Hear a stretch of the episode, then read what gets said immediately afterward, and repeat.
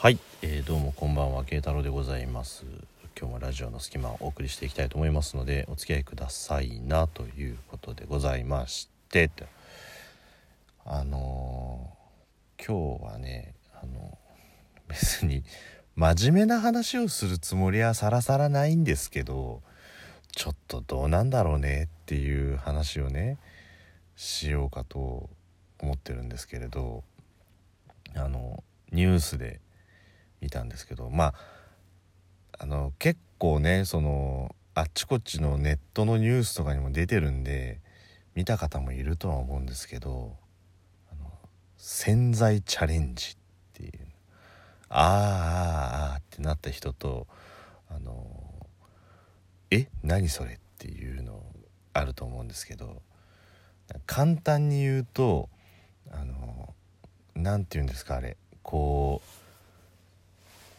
一個あなんかね日本でもなんだっけ名前忘れちゃった。あの生田斗真があの CM してるこうこうなんつうんですかこうブヨブヨのなんかこうパッケージングされてる洗剤あるじゃないですか。これ洗濯機の中に入れれば大丈夫みたいな感じの。そのなななんて言うんでしょうね。こう一個一個こうつまめる洗剤みたいなやつっていうんですか。でなんかそれを口の中に入れるっていうのがなんかアメリカで流行ってるらしいんですよ。なんかもうねそれを見た時に絶句したというか あの悪いことというか良くないことって2種類あると思うんですよ。あのやっちゃいけないこととやりたくないこと？例えばなんだろうな。そのいたずら的なやつだとねこう、まあ、小学生の頃とか例えばですけどこうピンポンダッシュ的なねこうやったことによってその場その瞬間が盛り上がるけどそれは迷惑かかるしやっちゃダメなこと。っていうことじゃないですか。でもあのマンションの4階から1階まで飛び降りてみるってもうそれはやりたくないことじゃないですか。だからあの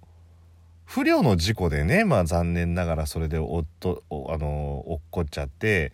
大怪我したりとか、まあ、場合によって命を落とされちゃったりしてるみたいな事故はあると思うんですけどそれは多分ほとんどこう不慮の事故じゃないですか。覗いたらそのままなんかね手すりが滑手すりから滑っちゃってとか。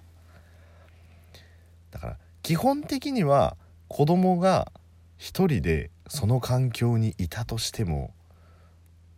誰も見てないから飛び降りちゃおうとかっていうのはないわけじゃないですか。やっぱ痛いっていうのもわかるしね。だからピンポンダッシュみたいなそういういたずらっていうのはなんとなくそこにインターホンがあってなんとなく誰もいないから思わずポチッと押しちゃいましたみたいな感じね。そういうのはこう好奇心が抑えられないからっていうのがあると思うんですけど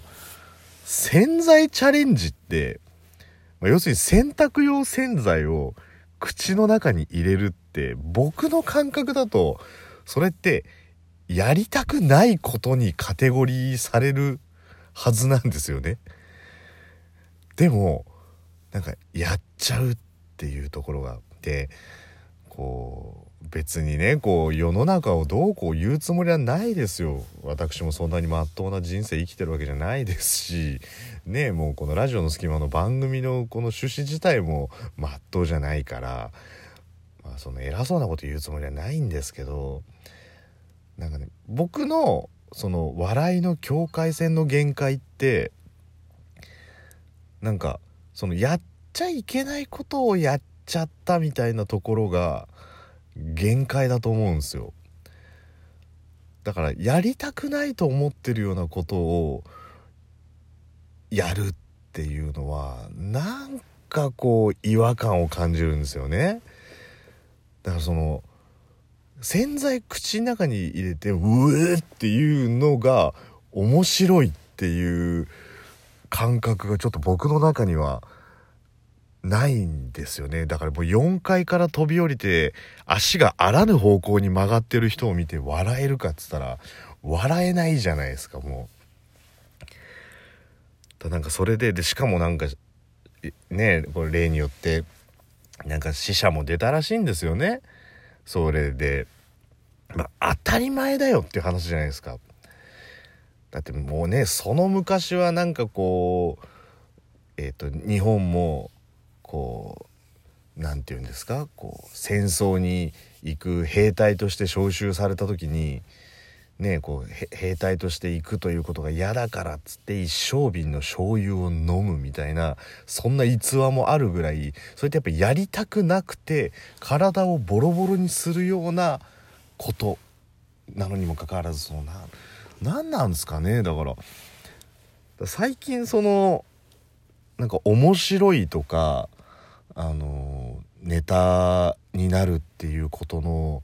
軸がすごいなんか危険な方向に行ってるような感じがするんですよね。そのもうそこってさ笑いじゃないじゃんとか面白いとかすごいっていうのももうなんか危険と隣り合わせ場合によっては、えー、命と隣り合わせだったりとかだかよくあるのがあのビルの屋上とかさらに上のなんか飛来心みたいなところで命綱をつけずになんかちょっとステップ踏んでみるみたいな感じのねやつでで結局それも足滑らせて亡くなっちゃったりする人もいるわけじゃないですか。だからななんかちょっとなんかそういうののねあの前回そのモラルみたいな話もしましたけど前回モラル関係ねえっつって今回モラルの話をしてるっていうのもなんかねあのすいませんねこうなんか番組のパラドックス的な感じになっちゃってますけどでもやっぱりその人にそれが自分に返ってくることだったらいいと思うんですけど人に迷惑をかけちゃいけないと思うんですよね。だその数字を取るためとか笑いを取るためにこの手段を選ばないとかねこう人の真似をするとか人の嫌がることをするとかなんかそういうことで笑いを取っていく数字を取っていく。まずあの記憶に新しいとこで言うとあの樹海でねあの亡くなった方をこう見つけてネタにしちゃった YouTuber の人が結果的にこう YouTube との契約も切られてみたいな感じでね。なんかすげえもん取ったらその分すげえ数字が取れるっていう感覚がなんかもう視聴者ともずれちゃってる感じもするし。だまあ逆を言えば視聴者って正常な判断をしてるからこそそういうね遺体を移すなんて不謹慎だみたいな感じだったりとかってあるじゃないですか。あとちょっと前だとねそのお巡りさんの前でこう白い粉を落としてみてちょっとわざと紛らわしい行動をしてなんか迷惑かけるとかっていうのがなんか面白いというふうに捉えるっていうのはなんかね違うような気はするんですよ。だから昔もあのー、そういうのってあったと思うんですよ。真似させちゃいけないとか。でも昔の笑いは今考えたらすごい可愛いもんじゃないですか。例えばなんだろう。僕らが子供の頃でやっぱ真似しちゃダメだよみたいなのって何があったかな。まあもうドリフネタとかですよね。もうだからもしかしたら今の10代の人なんか聞いても分かんないかもしれないですけどこれ分かる人っているのかな？あの志村けんがスイカを超マッハで食うっていうね。あのスイカをこう半分何等分だろうあれ？6等分ぐらいにすると結構な大きさになるんですよね。それを3秒ぐらいで食うってていうのがあるんですよ。あのもし気になる人は多分「志村けんスイカ」とかで検索をすると出てくると思うんですけどでほ本当にその食べ方はめっちゃ汚いんですけどあのシャクシャクシャクシャクシャクって言って 本当はあっという間にスイカを食うとかあとこう昔からあるもうほんと昔からあるドリフのネタでこうケンちゃんの健康牛乳って言ってこう何回も牛乳を飲ませて NG 出す。牛乳飲ませて NG 出すっていうことで腹がパンパンになってきちゃって、えー、ケンちゃんの健康牛乳って言えずに口から吐いちゃうみたいなね。っていうのは当時ものすごいこう何て言うんですか良くないことみたいな感じで言われてたんですけどもはやなんかそんなの全然気にされなくなっちゃってるみたいな感じのレベルの危険なことをやってるんじゃないかっていうね。だから何がいけないんですかね。こう数字を取らなきゃいけないっていうプレッシャーなのかなんかやっぱお金が絡んでるからっていうところでねちょっとでも収益に結びつきたいのかっていうことなのかもしれないですけどなんか口に洗剤含んで誰か喜ぶかっていうところがねまあ人間の好奇心なんでしょうけどね。その怖いもの見たさっていうかそんな誰もやったことないようなことをやったやつのリアクションが見てみたいみたいなとこってあると思うんですけどこれなんかどっかで誰かがストップをかけてもう一度ねその人の興味を引くってもっと違うところなんだよっていうところを言っていかないと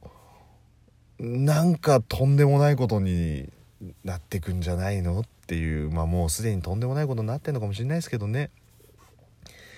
だからそのねあのトークとか演奏とかでこう人を引きつけるっていうことじゃなくてなんか危ないことをやってっていうのはね良くないんじゃないかなっていうところでね、まあ、今後ラジオトークが正式版になった時もそういうことをする人っていうのはね現れないといいなっていうところを思いましたっていうところであの珍しく今日はちょっと真面目にお話をしてみたという感じで、えー、慶太郎でございました。ありがとうございました。